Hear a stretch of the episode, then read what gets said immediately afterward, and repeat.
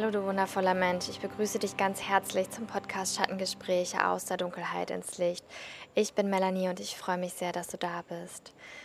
Ja, ich bin ganz aufgeregt, denn heute teile ich ein ganz besonderes Gespräch mit einem ganz besonderen Menschen.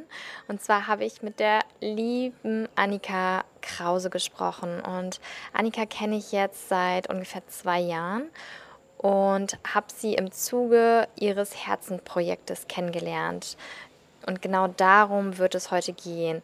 Ja, was hat Annika gemacht? Sie hat ein fotografisches Projekt über Geburt und Tod ins Leben gerufen. Und sie hat quasi über einen Zeitraum von zwei Jahren insgesamt neun Frauen begleitet, die entweder geboren haben oder ja durch eine Krankheit mit dem Tod konfrontiert waren.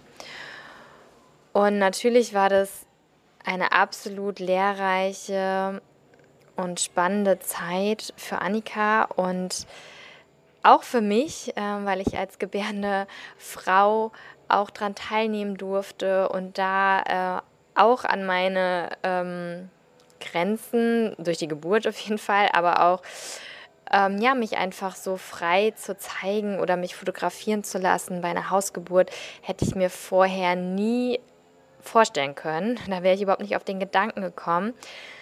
Aber als ich von dem Projekt erfahren habe und von der Intention, die Annika damit verfolgt, hat es mich irgendwie so inspiriert und so begeistert, dass mir nichts anderes übrig blieb, als mich meinen Ängsten zu stellen. Und heute bin ich so dankbar und so stolz, dass ich ein Teil dieses wundervollen Projektes sein darf. Und ich freue mich so sehr, ja, dass ich jetzt mit Annika darüber sprechen konnte, dass wir im Rückblick einfach schauen konnten, okay, was, was hat das mit uns gemacht? Was hat es vor allem auch mit Annika gemacht? Ja, welche Schlüsse konnte sie daraus ziehen?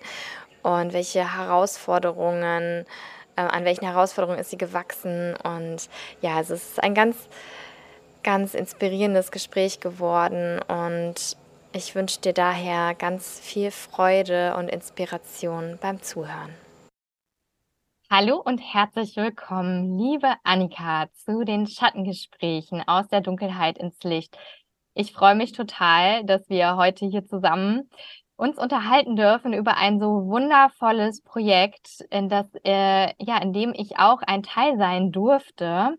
Und zwar, ähm, ja, hast du nämlich ein fotografisches Projekt ins Leben gerufen über die Grenzgänge von Grenzgänge von Frauen. Und äh, Genau, also konkret um Leben, also Geburt und Tod. Und äh, ja, da werden wir uns heute drüber unterhalten, äh, weil es nämlich total spannend ist, was du da eigentlich so erlebt hast, weil du hast äh, zwei Jahre, glaube ich, insgesamt daran gearbeitet, ne? Oder die Frauen begleitet. Und ja, also erstmal nochmal herzlich willkommen. So schön, dass du da bist. Ah, danke, liebe Melanie. Ich freue mich auch sehr, dass ich äh, da sein darf und Teil deines Podcasts sein darf. Ja, voll schön. Also vielleicht fange ich mal ein bisschen an zu erzählen. Ähm, die Annika hat mich irgendwann ähm, kontaktiert. Da war ich, keine Ahnung, gerade im vierten Monat schwanger oder so. Ich glaube, das war 2020. Und hat es mir von deinem Projekt erzählt, dass du Frauen begleitest, die im Sterben liegen und gleichzeitig aber auch gerne Frauen begleiten möchtest, die ähm, ja, gebären. Und äh, wir hatten uns dann schon in unserer Schwangerschaft äh, getroffen und kennengelernt. Und für mich war das damals ja erstmal so der Gedanke, oh Gott, mich begleitet eine fremde Person beim Gebären. Habe ich gedacht, so never. also das will ich auf gar keinen Fall. Und ähm, ja, dann habe ich dich aber kennengelernt und fand das ganze Projekt einfach total toll.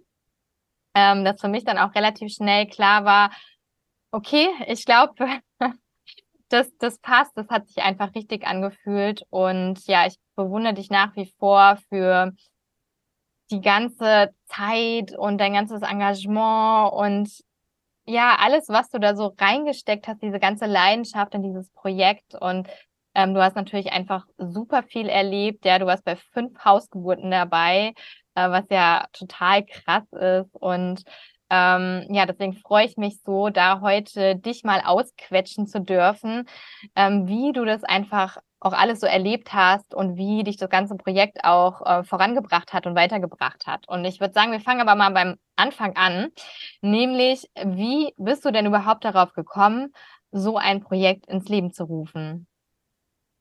Ja, das äh, werde ich oft gefragt und kann es irgendwie trotzdem nicht richtig beantworten, weil das sich so ganz ähm, selbstverständlich und natürlich irgendwie so geformt hat in meinem Kopf. Also ich habe schon äh, das ein oder andere Projekt vorher gemacht, was sich auch mit dem Alterungsprozess oder ähm, mit Schwangerschaft und Geburt beschäftigt. Ich habe mal für ähm, äh, ein Magazin für Bento so eine Story gemacht, Frauen vor und nach der Geburt, einfach eine Fotostrecke, fand ich super spannend.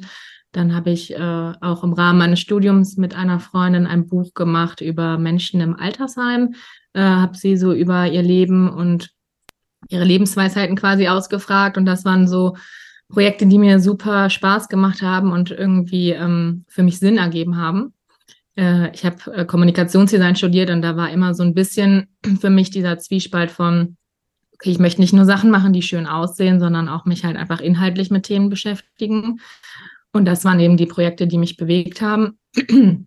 Und dann habe ich überlegt, äh, wie ich da noch einen Schritt weitergehen kann, quasi. Also was mich jetzt daran so fasziniert hat äh, und wie ich weiter arbeiten kann. Und dann war irgendwie für mich die nächste logische Konsequenz, ja, okay, ich habe jetzt vor und nach der Geburt, wie wäre es denn auch bei der Geburt? Was passiert dazwischen? Das sieht man ja einfach nicht. Oder ich hatte vorher, habe ich auch noch nie Geburtsfotos gesehen, ehrlich gesagt. Da war ich noch gar nicht äh, drin in dieser Bubble, die es ja schon gibt. Und ähm, ja, eben jetzt nicht nur mit alten Menschen über das Altern zu sprechen, sondern auch wirklich konkret über den Tod. Äh, dass das jetzt im Endeffekt auch wirklich Sterbebegleitungen geworden sind, das hat sich auch eher so ergeben, weil das war dann halt für mich erstmal so eine Idee, aber ich habe selber nicht dran geglaubt, weil ich auch gedacht habe, ja gut, aber wer lässt sich denn bitte bei der Geburt oder im Sterbeprozess fotografieren? Warum sollte das jemand machen? Und ähm, ja, dann kam auch Corona und ich habe mir gedacht, gut, ich versuche es jetzt einfach, ich suche einfach mal los. Und äh, dann hat sich das wirklich so ergeben. Also die erste Geburtsbegleitung war von Katja, das war eine Freundin von einer Freundin. Und sie hatte total Lust drauf und war total aufgeschlossen. Und dadurch hatte ich dann die ersten Fotos, bin an Hebammen gegangen und ähm, die fanden es auch toll. Also es hat mich halt einfach sehr vorangetragen, dass andere Menschen, denen ich von meinem Projekt erzählt habe, ähm, das gefeiert haben oder das gut fanden und mich unterstützt haben. Genau. Und mir ist ja auch jetzt gerade nochmal eingefallen, wie wir aufeinander, also wie ich auf dich aufmerksam geworden bin. Im Endeffekt war ja durch deinen Podcast. Mhm. Äh, auf den bin ich in der Recherche aufmerksam geworden, wo es ja da in dem Podcast noch hauptsächlich um das Thema Sterben ging. Und wollte dir schreiben, ich glaube, am gleichen Tag wollte ich dir eine Mail schreiben, einfach nur für den Austausch, weil ich es halt interessant fand, was du gemacht hast und äh, gedacht habe, ja, macht ja immer Sinn, äh, sich mit Menschen auszutauschen, die halt schon viel tiefer an dem Thema sind. Und an dem Tag hast du gepostet, dass du schwanger bist ja. auf Instagram. Echt Zufall. Eine Fügung. Es muss, ich schreibe dir jetzt einfach. Und es ist natürlich, also nur dieses Mails schreiben war schon eine Riesenüberwindung. Ich glaube, ich hatte irgendwann mir selber die Regel festgesetzt, ich schreibe jetzt zwei Mails am Tag an Menschen, äh, die mich irgendwie mit dem Projekt weiterbringen könnten, sei es durch Wissen und Erfahrung oder eben, weil sie vielleicht Teil des Projektes werden könnten oder mich vermitteln können an Menschen, die Teil des Projektes werden könnten. Und ähm, ja, du warst dann eine von den zwei Mails und hast mir zum Glück geantwortet. Ja, jetzt du es erzählst, da fällt mir nämlich auch ein, weil das war, ich habe wirklich nach Monaten das erste Mal dann wieder was gepostet.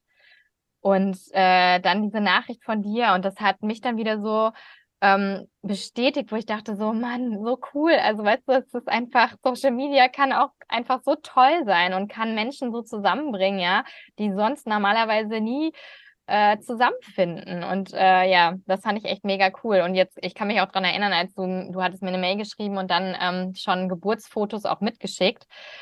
Und ähm, das fand ich auch tatsächlich auch irgendwie erschreckend, das so zu sehen, weil es auch das erste Mal war für mich, äh, dass ich Geburtsfotos gesehen habe. Und gleichzeitig dachte ich mir dann aber auch, ja, ist ja schon krass da. Ich meine, ich hatte da ja schon einmal ähm, ein Kind auf die Welt gebracht und äh, dass ich mich eigentlich das als werdende Mama oder selbst schon als Mama ich das davor noch nie gesehen habe, was ja eigentlich so natürlich mhm. ist. Fand ich ja. dann irgendwie auch erschreckend, wo ich dann dachte, okay, krass, warum ist das eigentlich so? Und ähm, ja, da muss ich jetzt auch mitmachen irgendwie. Also, ähm, naja, so, ich habe dann so richtig gespürt, okay, meine eigenen individuellen Ängste sind so riesig, ja. Ähm, aber gleichzeitig war so dieses größere Ganze, für was du einfach dieses Projekt ins Leben gerufen hast und so, das war einfach so schön. Und gleichzeitig hat es mich ja auch total inspiriert, zu erfahren, dass das schon Frauen, dass du ja schon Frauen begleitet hattest, ja, und ähm, die das äh, positiv empfunden haben und die das schön fanden. Und äh, ja, deswegen war für mich dann auch klar, äh, da mache ich mit. Also ja mich sehr gefreut. ja, mir, ja. mir fällt auch, ich habe ja vorher gesagt, ich habe noch nie äh, vorher Geburtsfotos gesehen. Das stimmt nicht. Ich habe einmal auf der Art Cologne gearbeitet und direkt gegenüber von dem Stand, den ich betreut habe, war eine Ausstellung aufgestellt, wo äh, mir fällt leider gerade der Name von der Künstlerin nicht mehr ein, eine Fotografin, die äh, richtig, richtig großformatig Fotos ähm, äh, da ausgestellt hat von expliziten Geburtsbildern, also wo gerade der Kopf rauskommt. Und ich war also drei Tage damit konfrontiert, äh, habe die ganze Zeit da drauf gestarrt und am Anfang habe ich so richtig gemerkt, wie ich so eine richtige Abwehrhaltung hatte. So, warum zeigt man das? Das will doch keiner sehen. Oh mein Gott, äh, was soll das? Und dann habe ich halt auch, da hat es halt angefangen in meinem Kopf, so, warum verstört mich das so? Warum finde ich das so, ähm, warum triggert mich das so?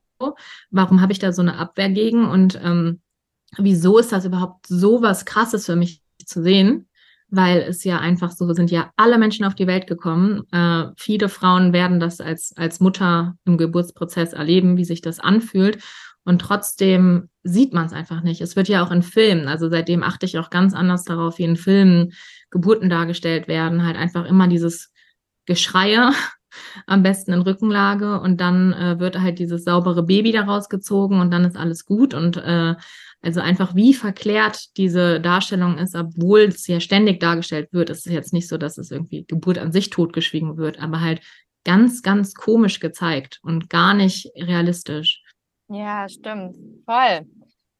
Was, hat sich dann da für dich verändert? Also dadurch, dass du jetzt einfach auch fünf Geburten ja wirklich live miterlebt hast, ähm, was ja auch schon krass ist, dass das alles so geklappt hat, ja.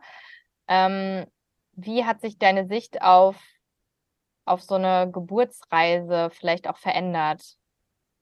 Hm, also ich habe äh, selber noch keine Kinder und ähm, kann auch eigentlich gar kein Blut sehen und bin generell alles, was mit zu Körperlichkeit und äh, bin da richtig äh, schissig eigentlich. Mhm. Und ähm, deswegen hatte ich auch wirklich Respekt davor und ich frage mich auch, woher überhaupt dieser Drang kam, weil eigentlich spricht alles dagegen, dass ich das äh, mache außer dass ich halt fotografiere.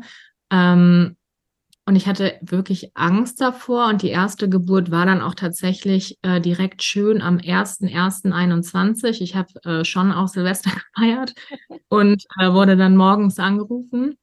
Hat sich dann auch gezogen bis zum 2.1.21. Also es war auch richtig äh, lange direkt.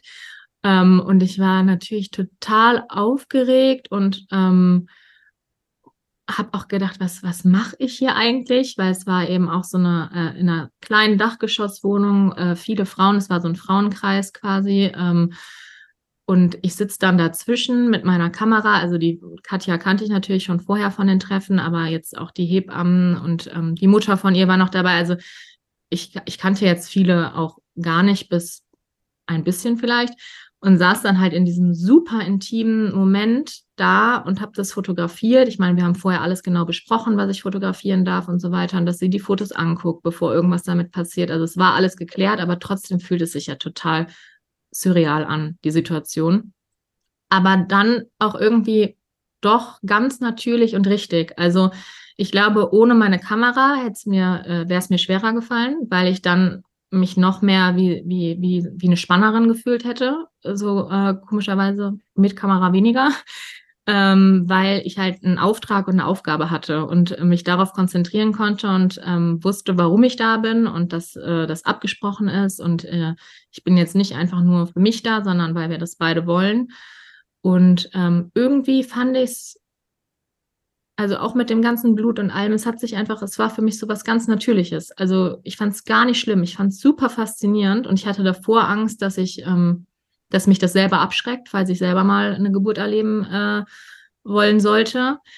Aber eigentlich ist es genau das Gegenteil, dass ich das so ermutigend und äh, beeindruckend fand, was da einfach möglich ist als Frau, dass ich jetzt eher sage, nee, es geht mir nicht nur darum, äh, ich möchte irgendwann mal ein Kind haben, sondern auch, es geht wirklich auch um die Schwangerschaft, um das Geburtserlebnis, weil es einfach so unglaublich ist, was, zu was eine Frau fähig ist. Und ähm, ja, also ich fand es genau das Gegenteil von meinen Befürchtungen. Einfach wirklich total schön. Natürlich auch super krass. Also ich habe ganz genau hingeguckt, habe es trotzdem nicht verstanden, wie das überhaupt funktionieren kann, dass wirklich ein Kind rauskommt.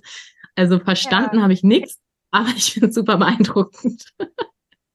Ja, krass. Also ich werde gerade auch so wieder zurückgeholt. Ne? Natürlich, wenn du so erzählst, dann kommen die Bilder irgendwie wieder auch, ähm, sag mal, von unserer Geburt, wo du auch mit dabei warst, ja.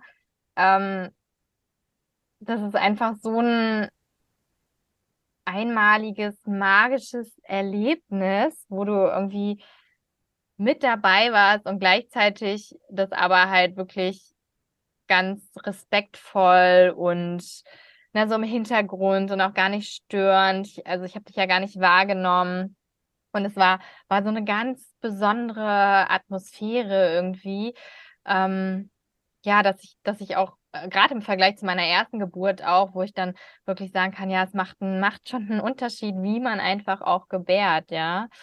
Ähm, mhm. Oder ja, wie man sich auch darauf vorbereiten kann. Und äh, ich bin jetzt im Nachhinein auch total dankbar dafür, dass ich Fotos habe, ne? wo ich ja am Anfang dachte, so, auch wie du meintest, warum soll man sich so fotografieren lassen, habe ich auch gedacht, warum? ich will das gar nicht sehen, ja.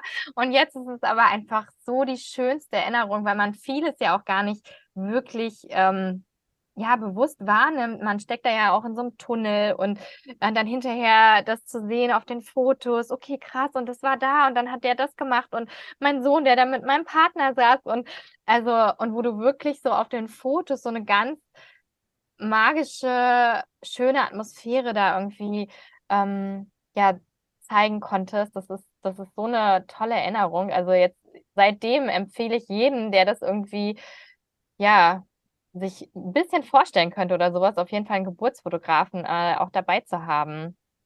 Genau. Aber was ich dich noch fragen wollte, weil du meintest ja auch, dass, ähm, ne, dass sich das am Anfang auch so abgestoßen hat. Und wie war das denn jetzt ähm, in deinem Umfeld und mit den Menschen um dich herum, ja? Weil das ist ja schon so, dass es die meisten, sag ich mal, abstößt eher. Mhm. Und äh, wie war das für die jetzt, so diese ganzen Fotos zu sehen? Weil du hast ja auch wirklich krasse Fotos mit dabei, ja, wo man also wirklich alles hautnah erlebt, wie der Kopf äh, dann da rauskommt. Ähm, genau, wie, ja. ja, erzähl mal so ein bisschen. Also ich habe öfter das Feedback bekommen, dass sich das schlimmer vorgestellt wurde, bevor die Fotos gesehen wurden. Also wenn ich nur davon erzählt habe, war so, hm, ich weiß gar nicht, ob ich sehen will. Und ähm, dann gerade jetzt, wo ich die Fotos weiter aussortiert habe, es waren ja auch immer viel, viel zu viele, mit der Auswahl habe ich eigentlich hauptsächlich das Feedback bekommen, boah, das ist ja gar nicht so schlimm, wie ich gedacht hätte, weil ich glaube, auch dadurch, dass so wenig gezeigt wird oder so wenig gesehen wird, unter so einen Schleier, mysteriöser, schrecklicher Schleier drüber gelegt wird, stellt man sich das noch viel, viel schlimmer vor. Also ähm, auch gerade mit dem Blut. Also ich falle ja auch nicht jeden Monat in Ohnmacht, wenn ich meine Periode bekomme. So, das ist ja eigentlich auch was ziemlich Normales, gerade als Frau. Ähm, also klar, gerade die expliziten Fotos, wo das Kind dann rauskommt, äh, das ist, äh, glaube ich, für viele so, boah, krass, weil es halt einfach, es ist ja auch einfach krass. Und ähm, aber an sich viel positiver und aufgeschlossener, als ich befürchtet hätte. Und ich merke auch gerade mit dem Thema sowohl bei Geburt als auch im Sterbeprozess, den ich begleitet habe, dass die meisten Menschen dankbar oft dafür sind, ähm, das als Anlass zu nehmen, ihre eigenen Geschichten zu erzählen, weil äh, da halt quasi dann jetzt plötzlich der Raum dafür da ist, über sich selber nachzudenken oder die eigenen Geschichten zu erzählen die man sich vorher vielleicht nie getraut hat zu erzählen oder sich gedacht hat, das ist unangebracht und ach, sowas erzählt man doch nicht. Ähm, deswegen, also das ist, äh, klappt dann eigentlich schon ganz gut, was schon auch mit meiner Intention von dem Projekt war. Jetzt, es geht mir überhaupt nicht darum zu zeigen, boah, guck mal, wie krass das aussieht und uh, guck mal, da kommt ein Kopf raus. Das sind ja eigentlich sogar eher die unwichtigeren Bilder, würde ich sagen, sondern eigentlich geht es ja hauptsächlich um diese Selbstbestimmung. Und äh, guck mal, es geht auch anders. Äh, die, die Frauen natürlich hatten, hatten viele auch Schmerzen und es ist ein super krasses Erlebnis und ich will das auch überhaupt nicht romantisieren, aber ähm, einfach dieses, hey, man kann auch einfach hingucken und es ist überhaupt nichts Schlimmes und man kann sich darauf einlassen und die Frauen haben sich auch darauf eingelassen, die haben sich darauf vorbereitet, haben sich Gedanken darüber gemacht, wie will ich das überhaupt? Was passiert da mit meinem Körper? Was soll von außen mit meinem Körper gemacht werden oder auch nicht? Und ähm, ja, ich glaube, jetzt habe ich den Faden verloren, aber vielleicht habe ich es auch gesagt. Und konntest du Parallelen feststellen zwischen den fünf Geburten? Äh, also ich habe gedacht, es wären viel mehr Parallelen da, weil ich, weil es sind ja einfach fünf Frauen, die damit einverstanden sind, sich fotografisch begleiten zu lassen, die Hausgeburten gemacht haben. Also da hätte ich schon mal gedacht, dass es viel ähnlicher wird. Mhm.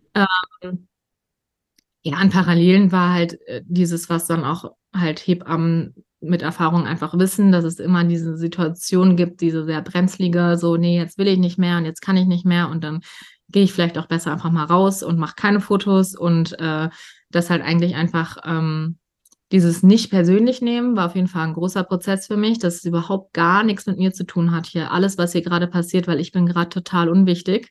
Und äh, klar, wir haben vorher alles besprochen, aber ist jetzt auch egal eigentlich, weil äh, es geht jetzt gerade einfach nur um den Prozess von der Frau und äh, der Geburt. Ähm, das war so eine Parallele, was ich halt auch gelernt habe auf jeden Fall, wo ich ähm, bei jeder Geburt gemerkt habe, okay, ich kann die Situation besser selber einschätzen und ähm, äh, das besser für mich einordnen. Und nee, ansonsten waren die wirklich krass unterschiedlich. Also alle hatten ja Wassergeburten geplant. Du warst die Einzige, die wirklich das Kind im Wasser bekommen hat. Ah, okay. Ähm, und äh, auch von der Dauer. Ich war einmal eine halbe Stunde da, dann war ich irgendwie über 24 Stunden da. Super unterschiedlich.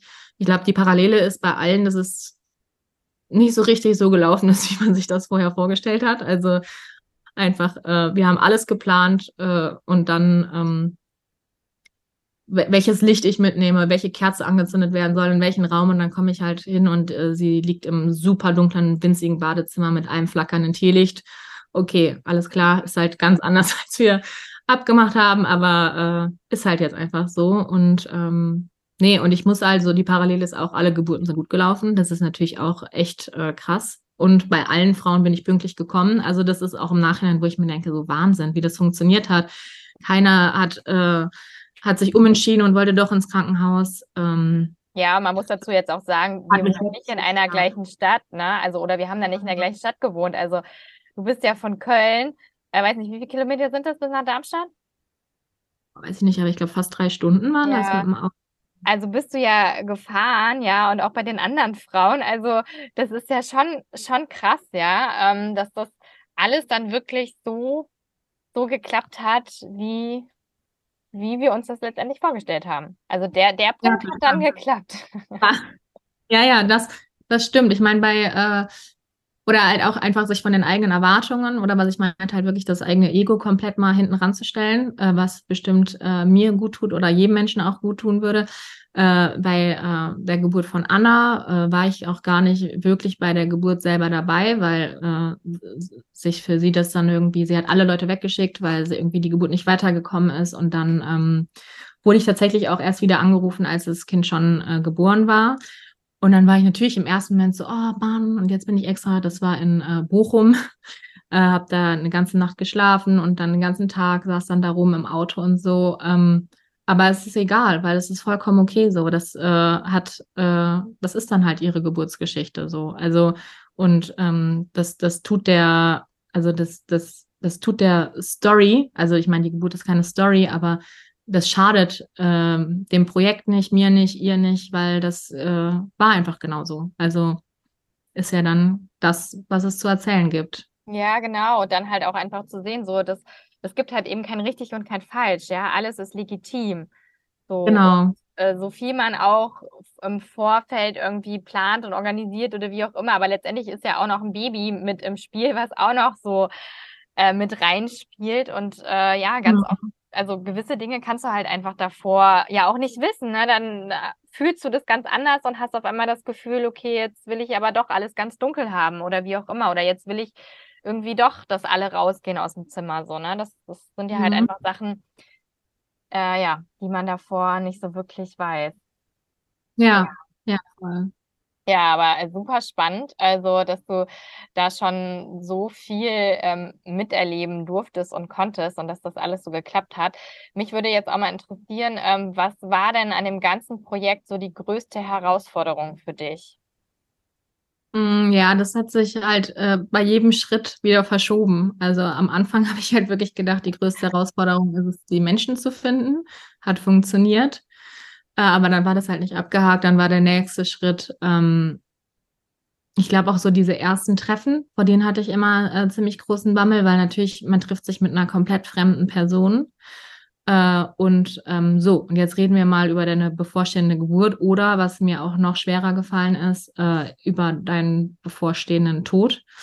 Äh, da halt wirklich einfach ähm, den Zugang zu finden und ähm, auch für mich selber meine Position klar zu machen. Warum mache ich das hier? Warum, warum will ich das machen?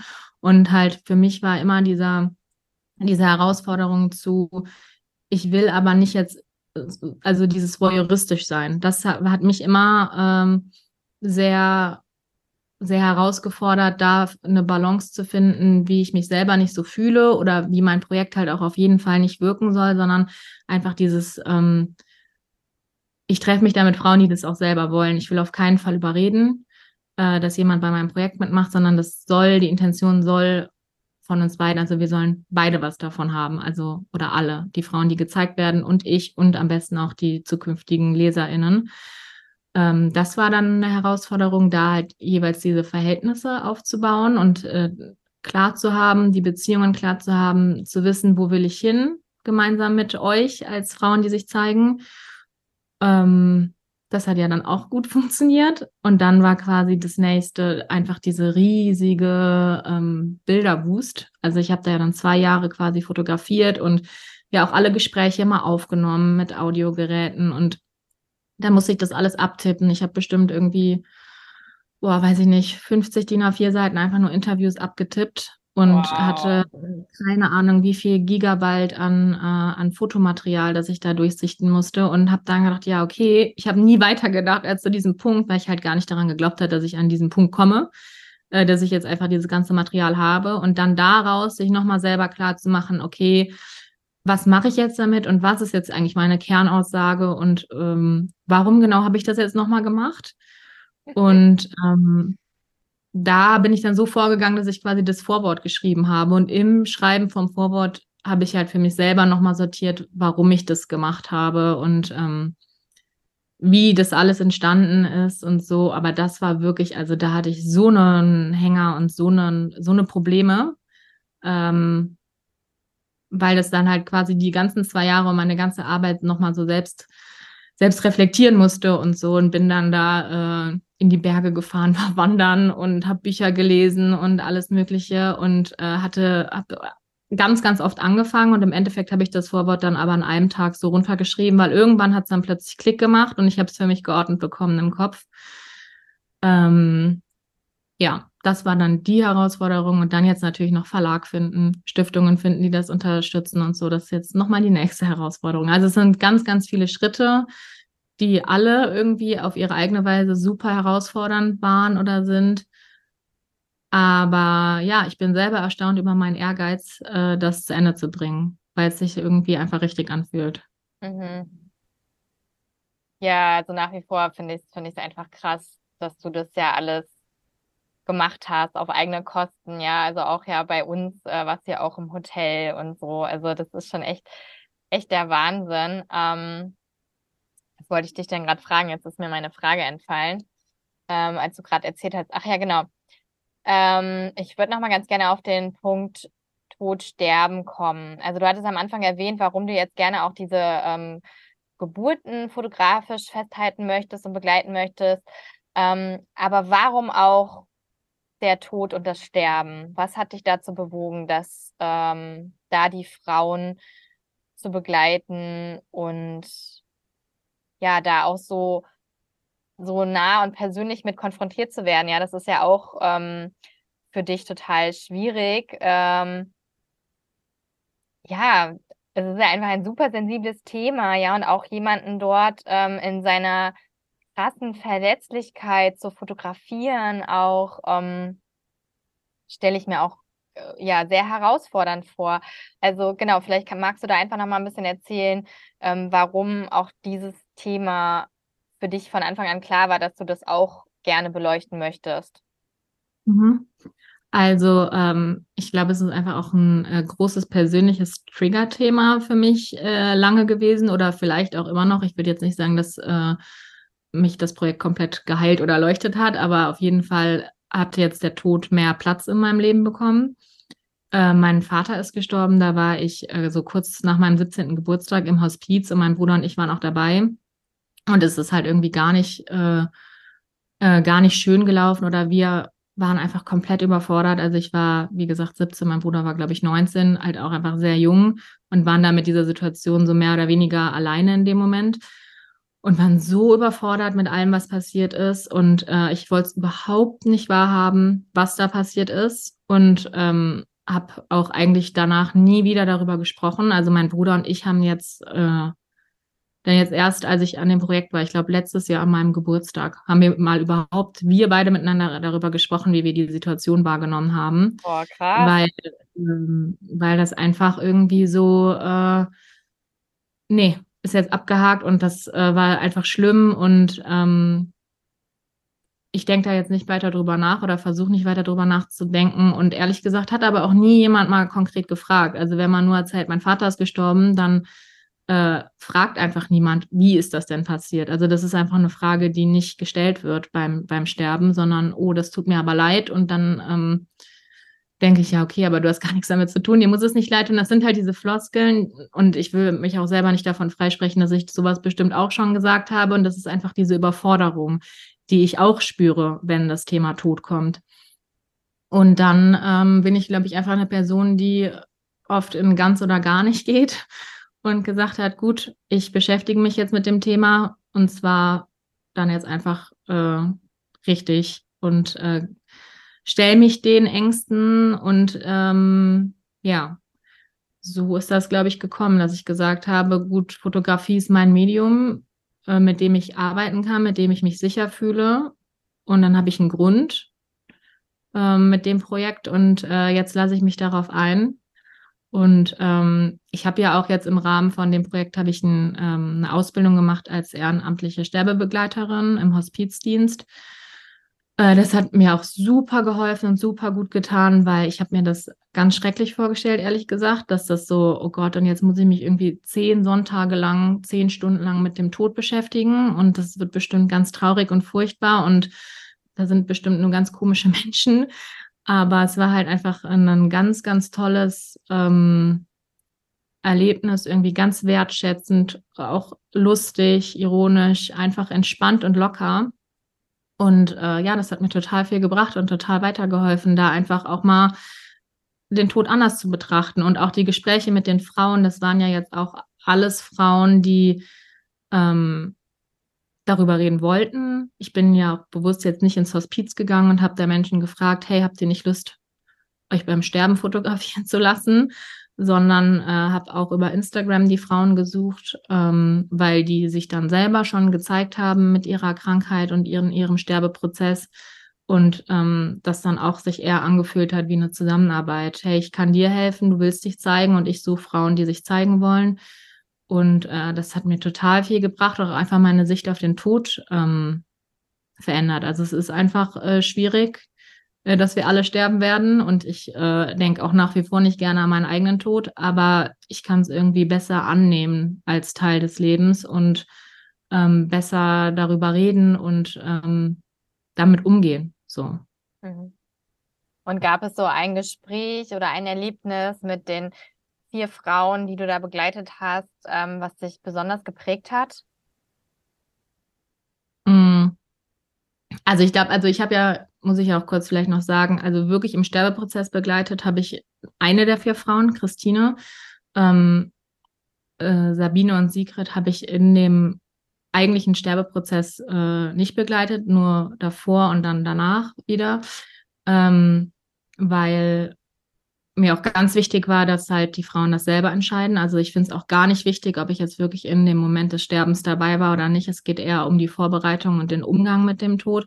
Und äh, Jule ist ja, ähm, die, sie hatte Leukämie und ist äh, jetzt quasi geheilt, also noch nicht wieder hundertprozentig, äh, alles super duper natürlich, aber äh, ist nicht mehr in ihrem Krankheitssterbeprozess gerade.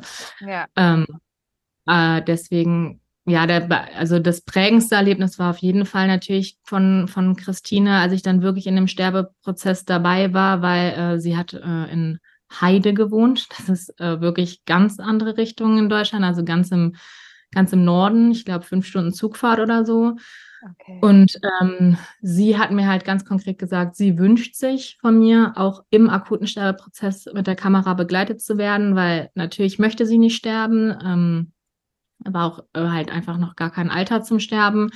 Aber ähm, es ist halt jetzt so und damit findet sie sich ab und sie möchte, also ein Zitat von ihr war, wenn niemand anfängt, die Hosen runterzulassen, dann werden wir in der Gesellschaft komplett den Bezug zum Sterben verlieren. Also sie nimmt diese Situation quasi an, um und das ist ihr letzter Wunsch oder ihr letzter Auftrag, sich dabei zu zeigen, um den Sterbeprozess wieder nahbarer zu machen und zu zeigen, hey, es geht auch anders. Ich bereite mich hier total bewusst drauf vor. Ich bemale meinen eigenen Sarg. Ähm, ich äh, weiß genau, was passiert. Ich habe alles abgesprochen. Äh, ich, ich weiß, zu welchem Bestatter ich gehe und wie ich nach meinem Tod, ähm, dass ich noch einen Blumenkranz aufgesetzt bekommen möchte und so weiter. Und dann haben wir gesagt, gut, mal gucken, ob das klappt, weil ich wohne halt wirklich einfach sehr weit weg und ich meine, äh, das, das Sterben ist ja noch schwieriger vorzuplanen als, als eine Geburt. Ähm, und dann hat sie mir irgendwie montags eine WhatsApp geschickt, ja, ich glaube, du solltest bald kommen, wenn du mich nochmal sehen willst. Und äh, dann habe ich in meinen Kalender geguckt und gesehen, gut, ich kann, ich kann am Freitag kommen, habe mir ein Zugticket gebucht. Sie hat mir aber ähm, also ich habe ihr das noch geschrieben, aber sie hat dann irgendwie seit Mittwoch auch gar nicht mehr geantwortet. Ich war mir nicht sicher, was das bedeutet, weil ich hatte doberweise auch gar nicht den Kontakt von ihrem Mann, nur von ihr. Äh, und habe gedacht, egal was jetzt ist, ich fahre da jetzt hin, äh, weil wir haben das abgemacht und mal gucken, was passiert. Und dann hat mir der Mann die Tür geöffnet und meinte, oh, Annika, was machst du denn hier? Ich wusste gar nicht, dass du kommst, aber schön, dass du da bist. Hat mich komplett reingelassen. Hat, okay. meinte, guck mal, hier ist dein Zimmer, hier kannst du schlafen, wenn du willst. Also war, hat super herzlich, hat mich einfach willkommen geheißen und Christine war aber schon in einem Stadium, wo man nicht mehr wirklich mit ihr reden konnte. Also sie lag in ihrem ähm, Bett in der Mitte vom Zimmer. Aber was und, hatte sie denn? Sag, vielleicht kannst du das nochmal kurz sagen. Äh, ja, sie hatte, oh Gott, jetzt erwischte mich total. Also Krebs auf jeden Fall. Ah, ja, okay. Vorher aber ich weiß es gerade nicht mehr so genau, welche Art von Krebs. Und ich glaube, es waren auch einfach eine Mischung aus ganz, ganz, ganz, ganz vielen Vorerkrankungen. Mhm. Aber ähm, da muss ich auch sagen, da haben wir auch gar nicht immer so viel miteinander drüber gesprochen, was es jetzt genau für eine Krankheit ist, sondern eher, wie sie halt dann damit umgeht. Okay.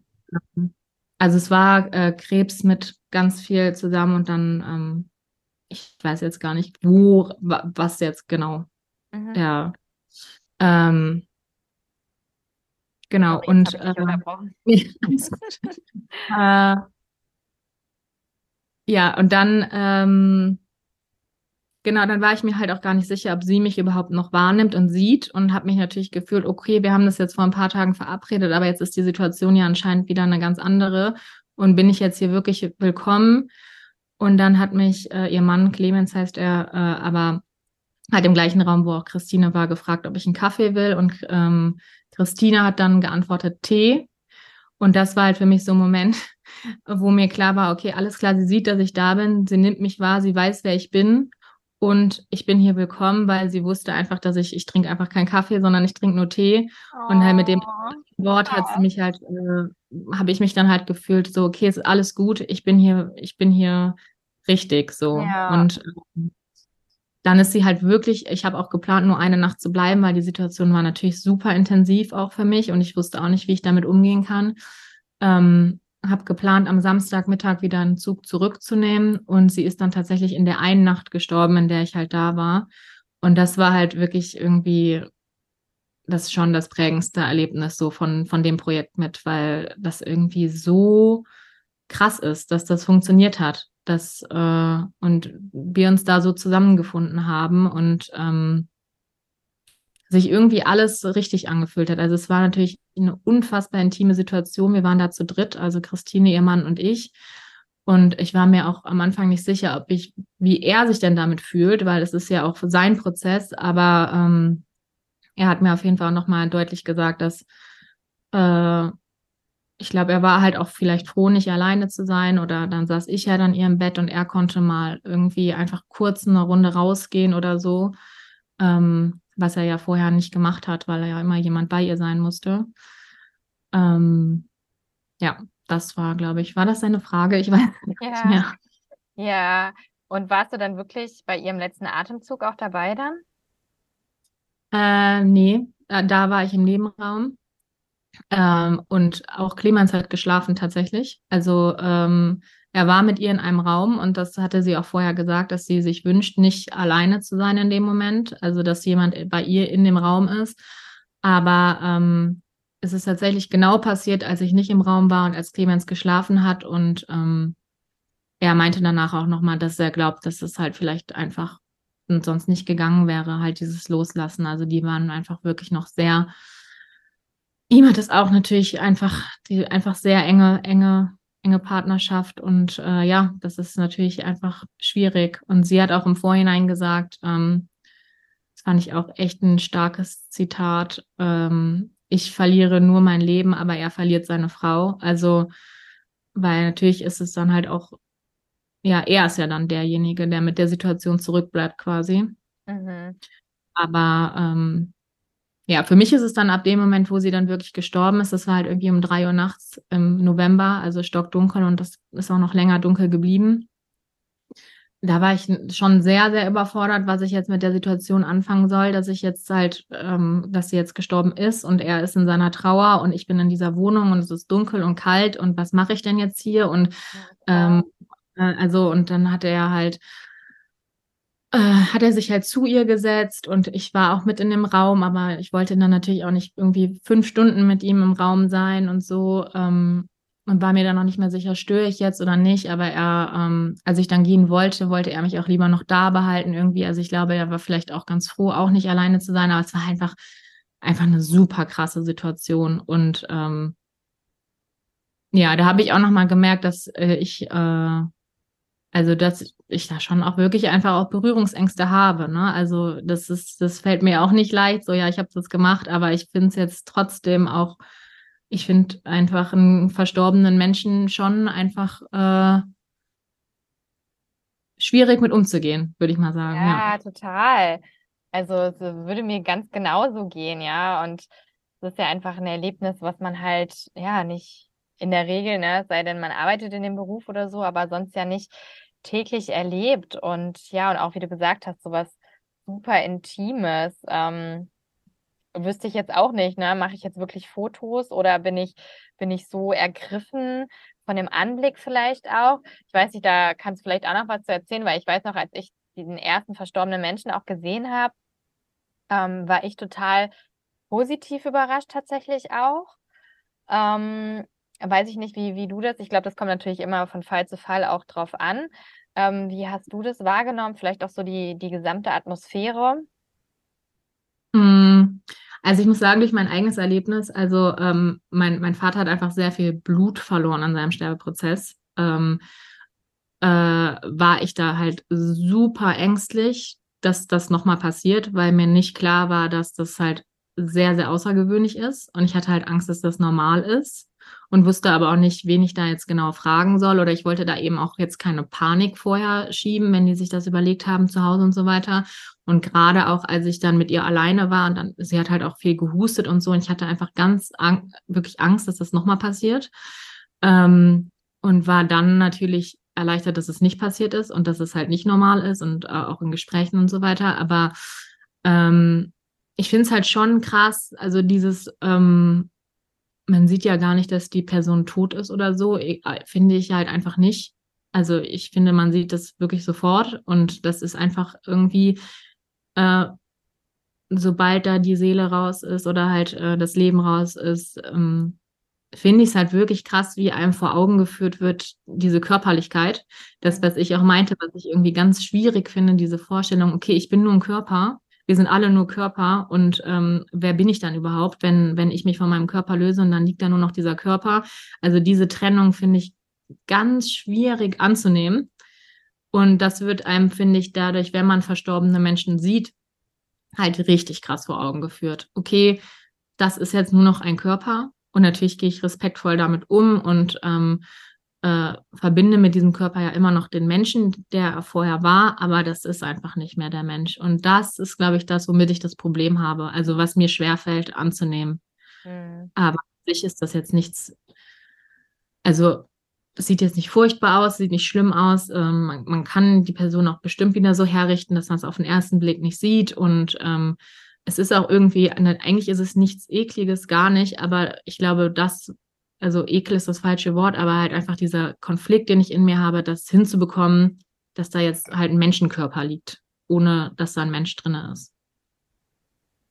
Ja, weil letztendlich zeigt, also löst das ja auch so dann diesen krassen Schmerz irgendwie aus, ne? Ich meine, du kanntest sie ja auch, als ich die per verstorbene Person gesehen habe, das war im Rahmen auch von der ähm, Hospizbegleiterausbildung, die, den Menschen kannte ich nicht. Ne? Das ist, glaube ich, auch nochmal was ganz anderes, wenn du halt wirklich ne, diese Essenz, das, was an Menschen ausmacht, ja, wenn du die Mimik, wenn du den einfach lebend ja erlebt hast und dann tatsächlich dann nur noch diese körperliche Hülle dann irgendwann ja. ist, ähm, ja, das ist ja letztendlich unbegreiflich und ich glaube auch mit so das Schmerzhafteste, ähm, ja, was einen der Tod dann letztendlich in dem Moment dann zeigt, ja. Ja. Ja, und auch, also ich glaube, vielleicht war bei, bei dem Projekt auch so ein bisschen die Hoffnung, das besser zu verstehen. Und ich verstehe das natürlich, jetzt biologisch verstehe ich das, was da passiert, auch bei einer Geburt und so weiter. Und ich habe es jetzt auch wirklich mir angeguckt. Aber ich finde es einfach nach wie vor so unbegreiflich, dass da ein Mensch aus einer Frau rauskommt und dass dann ein Mensch irgendwann auch einfach wieder stirbt. Und also da kommt ein Körper aus dem Körper und irgendwann ist da kein Mensch mehr im Körper. Ich finde es einfach, äh, ja, also ich bin jetzt äh, leider nicht erleuchtet oder weise geworden, aber äh, ich glaube schon, dass, ähm, dass jedem Menschen was bringt, äh, diese wirklich wichtigen Pfeiler von unserem Leben nicht zu ignorieren, sondern anzunehmen und ähm, ja, irgendwie zu akzeptieren, glaube ich, ist das. das äh, ja, und ich meine, wenn du mhm. dir jetzt auch mal rückblickend, ich meine, jetzt hast du so lange an diesem Projekt gearbeitet, ja, die Annika in 2020 und die Annika heute, ähm, was, was würdest du sagen? Also inwiefern hat dich dieses Projekt denn dann doch verändert? Mm. Boah, das ist echt schwierig zu sagen, ne? Aber ja, auf jeden Fall. Ähm, verändert? Ja, also einfach dieses ähm, mehr annehmen, glaube ich. Und ähm, ja, mich hat es halt auch einfach bestärkt in dem, was ich äh, mache, also oder was ich machen möchte, womit ich mich beschäftigen möchte, mit welchen Menschen ich mich umgeben möchte. Also ich habe mich auf jeden Fall stark verändert, auch natürlich auch dann immer der eigene Prozess, womit will ich mein, mein Leben verbringen, was ist mir wirklich wichtig. Ähm, mh, mm, ja, und auch so mal, ja, ich glaube, mehr kann ich dazu, glaube ich, gerade gar nicht sagen, aber natürlich auch mehr einfach so Verständnis und, und Achtsamkeit, glaube ich, auch mehr. Ähm, und ich habe ja zum Beispiel auch dann äh, auch in den Geburtsprozessen, die ich begleitet habe, habe ich ja dafür auch dann eine Ausbildung als Doula gemacht und da einfach auch nochmal einfach dieses mehr Geduld und Achtsamkeit und Zeit geben und Verständnis für andere Menschen und auch für mich selber. Also das war einfach jetzt echt eine lange Reise, wo ich auch selber äh, viel an mir gearbeitet habe, irgendwie äh, irgendwelche Retreats gemacht habe, Yoga, äh, einfach, also in der Hinsicht habe ich mich, glaube ich, schon wirklich verändert, ähm, so mehr auf mich zu hören und auf meine Bedürfnisse und ähm, ja, mehr anzunehmen vielleicht. Mhm. Ja, voll schön. Also ich meine, ich habe ja nicht das Ganze, ich war ja nicht beim ganzen Projekt dabei, ja.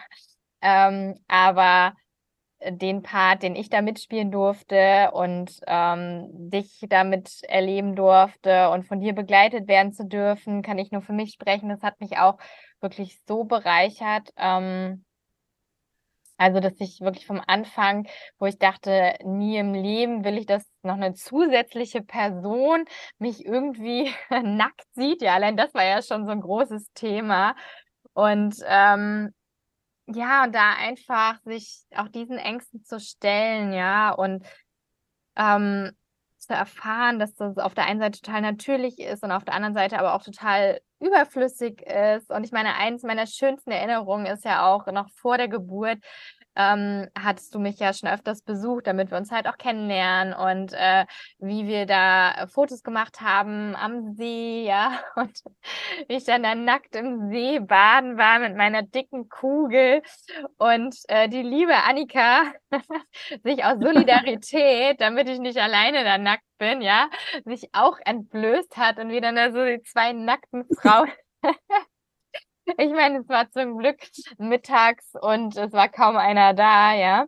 Aber ähm, das war, ich weiß noch, ich habe mich so lebendig gefühlt an diesem Tag.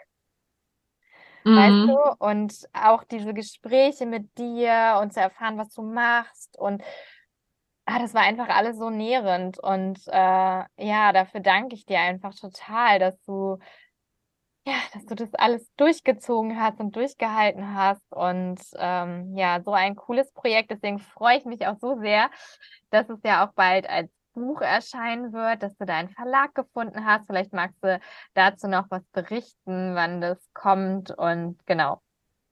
Äh, ja, gerne. Ähm, also das wird im März 24 jetzt beim Christoph Merien Verlag erscheinen zur Leipziger Buchmesse. Und dann könnt ihr das gerne alle kaufen und euch anschauen und äh, Feedback geben und Teil des Projektes werden durch, durch Interesse quasi. Yay! Sehr gut. Ähm, Wenn man dich äh, weiterhin äh, verfolgen möchte, dann geht es ja am besten dann über Instagram, wahrscheinlich über deinen Instagram-Account, oder?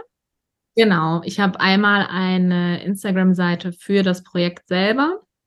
Die heißt Hallo und auf Wiedersehen mit Unterstrich davor und danach. Und äh, dann noch die andere äh, Instagram-Seite für mich als, als Fotografin.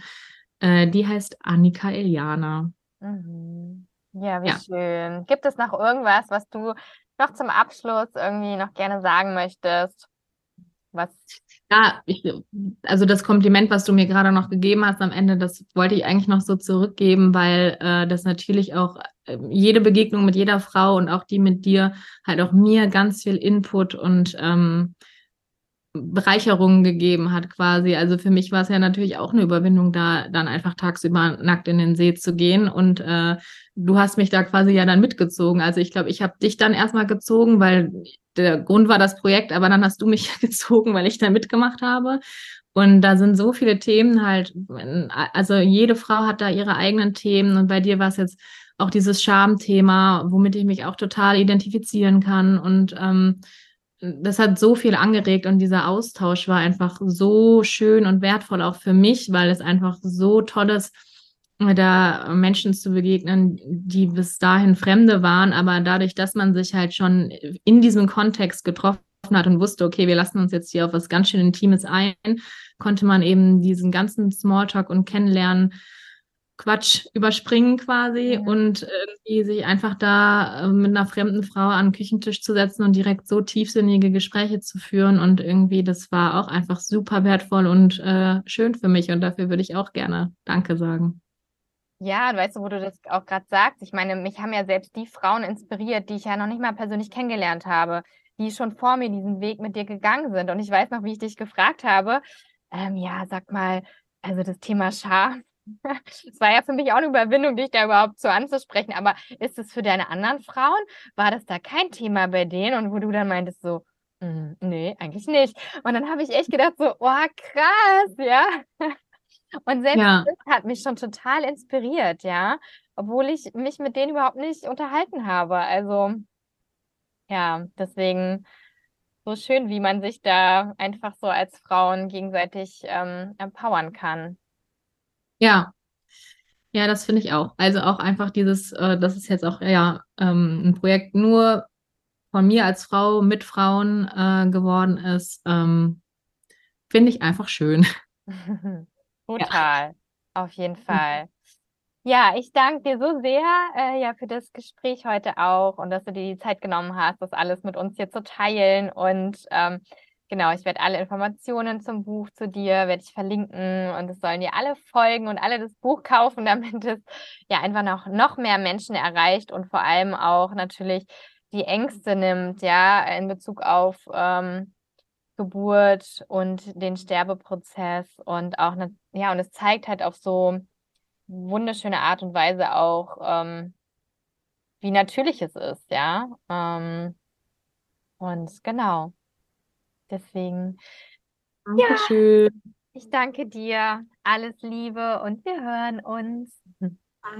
Ich danke dir fürs Zuhören und für dein Vertrauen und deine Zeit. Und ich hoffe natürlich, dass dir das Gespräch gefallen hat und dass es dir so viel Freude bereitet hat wie mir und Annika. Und du findest natürlich alle Informationen zu Annika und ihrer Arbeit auf ihrer Homepage und ihren Instagram-Accounts, die ich dir in den Show Notes verlinke. Du kannst dir natürlich schon mal eine mentale Notiz machen, dass im Frühjahr 2024 das wundervolle Buch, dieses Schmuckstück erscheinen wird und im Handel erhältlich sein wird. Und lass uns gerne wissen, was du vielleicht für dich mitnehmen konntest. Und wir freuen uns da immer über Feedback. Mich erreichst du auf Instagram unter deathlifeme oder du schreibst mir eine Mail an hallo at melaniekustra.de und abonniere gerne meinen Podcast, damit du keine weitere Folge verpasst. Und dann wünsche ich dir jetzt wie immer alles, alles Liebe und ich freue mich, wenn wir uns das nächste Mal hier wieder hören. Bis dahin.